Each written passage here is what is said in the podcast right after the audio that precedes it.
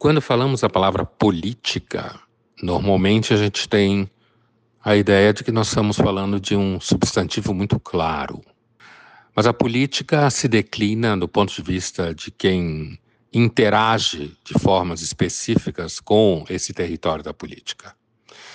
A política é o território da violência, a priori. É o espaço em que as pessoas, os povos, as sociedades entram em atrito, em conflito e, portanto, precisam estabelecer algum tipo de ordem de como organizar essa violência. Essa organização pode ser simplesmente que um grupo de fortes manda nos mais fracos, inclusive reduzindo-os à escravidão. Por isso que a escravidão é um regime econômico e também político. Ou alguém pode entender que um grupo de homens ou mulheres sábios poderiam se reunir e estabelecer uma ordem da violência mais benéfica e menos autoritária e violenta. Mas ainda assim, a política é o território da violência. Na democracia, essa violência se organiza ao redor de instituições, desde aquela conhecida como voto, até aquela conhecida como poder judiciário, Estado de Direito, que faz com que a democracia seja um regime de lei, e também aquela que faz com que a democracia tenha o seu poder, que inventa e cria leis, conhecido como legislativo. Mas a democracia também depende do poder da informação, de você ter fontes livres de informação. Mas o que está em jogo é manter a violência de forma representada. Mas do ponto de vista da interação entre esse território da política e os seres humanos ou grupos sociais, também há uma variação. Existem os políticos profissionais, ou seja, aqueles que vão trabalhar diretamente com esse regime da violência seja exercendo a violência do ponto de vista do executivo, seja exercendo do ponto de vista judiciário, seja exercendo do ponto de vista legislativo. No caso do executivo e do legislativo, você tem políticos que são profissionais, se filiam a partidos, estabelecem coalizões, fazem tráfico de influência, conhecido como corrupção, fazem acordos, mentem para ser eleitos, para convencer as pessoas a votarem nele. O político profissional é alguém que, antes de tudo, está preocupado com a sua carreira.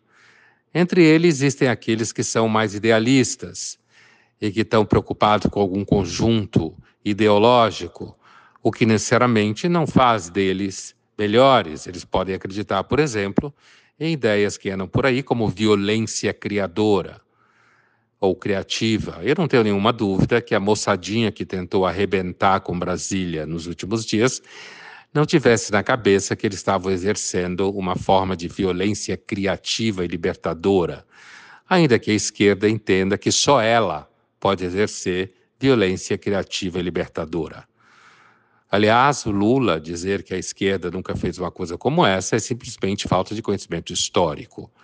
Grande parte do século XX foi dominado por processos extremamente violentos, tanto à direita quanto à esquerda. Existe também uma forma de relação com a política que é a forma que o cidadão comum tem. Ele sofre a violência política, ou ele pode se organizar em grupos.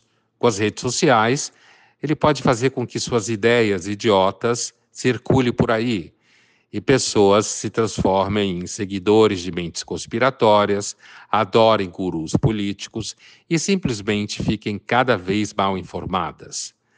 Aliás, é uma coisa interessante o advento das redes sociais. Muita gente achava que as redes sociais iriam fazer com que as pessoas fossem mais conscientes. Mas, na realidade, as redes sociais fazem com que as pessoas fiquem cada vez mais distante da consciência da sua própria ignorância, porque cria um enxame, um ruído generalizado em que um monte de gente fala um monte de bobagem sobre política e um monte de gente acredita. É claro que as redes sociais não têm só esse efeito no território político.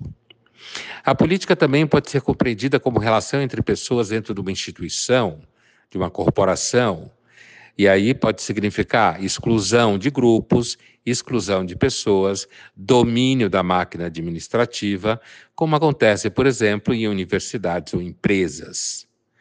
A política pode ser também o território dos sonhos, das utopias, como o caso, por exemplo, da Comuna de Paris, as revoluções de 1789 em Paris, 1848 em Paris, 1871 em Paris, ou mesmo a Revolução Bolchevique, são territórios utópicos, mas que no fundo, no fundo, pode ser reduzido simplesmente a mais violência, ainda que historiadores contem em que alguns dos caras que matavam todo mundo faziam em nome do bem.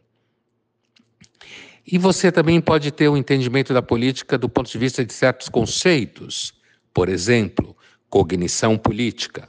Cognição política é um conceito razoavelmente recente que fala que ninguém tem cognição política suficiente para entender o que está acontecendo na política.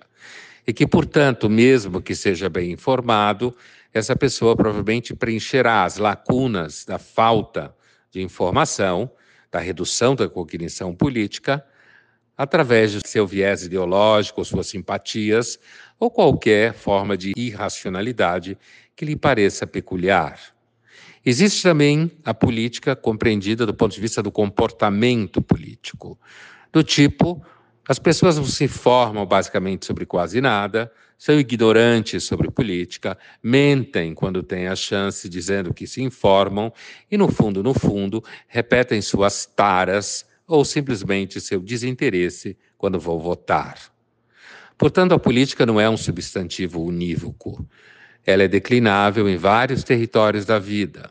Mas se há uma coisa que a gente pode talvez resumir é a racionalidade política é essencialmente pragmática, do ponto de vista daqueles profissionais da política que visam a conquista e a manutenção contínua do poder, e há uma dimensão de absoluta irracionalidade, que é aquela em que a maior parte das pessoas vivem na sua ignorância, nas suas obsessões e nas suas crendices.